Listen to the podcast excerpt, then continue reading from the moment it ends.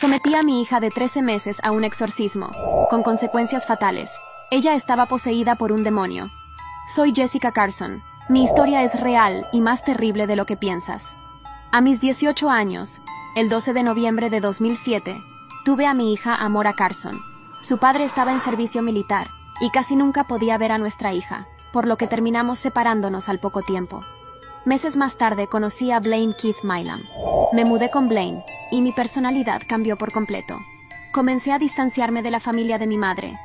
Cuando me preguntaban por qué había cortado todo contacto con ellos, simplemente les respondía que mi madre había asesinado a mi padre. Verás, cuando yo tenía 10 años encontré el cuerpo de mi padre sin vida en su habitación. Eso me traumatizó de por vida.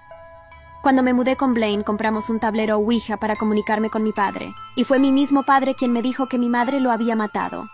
Entiende una cosa, la Ouija es como una llamada de teléfono al más allá. La Ouija me respondía cosas que solo podía saber mi padre, por lo que sabía que era él quien me respondía. El padre de Blaine había muerto hace poco, así que nos comunicábamos con él también. A veces nos quedábamos hasta ocho horas hablando con nuestros padres, ya que los extrañábamos mucho. Comencé a descuidar mi apariencia, y realmente nos obsesionamos con la Ouija. Pero los problemas comenzaron cuando las sombras y ruidos en la casa no nos dejaban dormir. Blaine me convenció de que los tres estábamos poseídos por demonios. Nosotros botamos la Ouija e intentamos bendecir la casa, pero ya el daño estaba hecho. La única forma de salvar a Amora era a través de un exorcismo.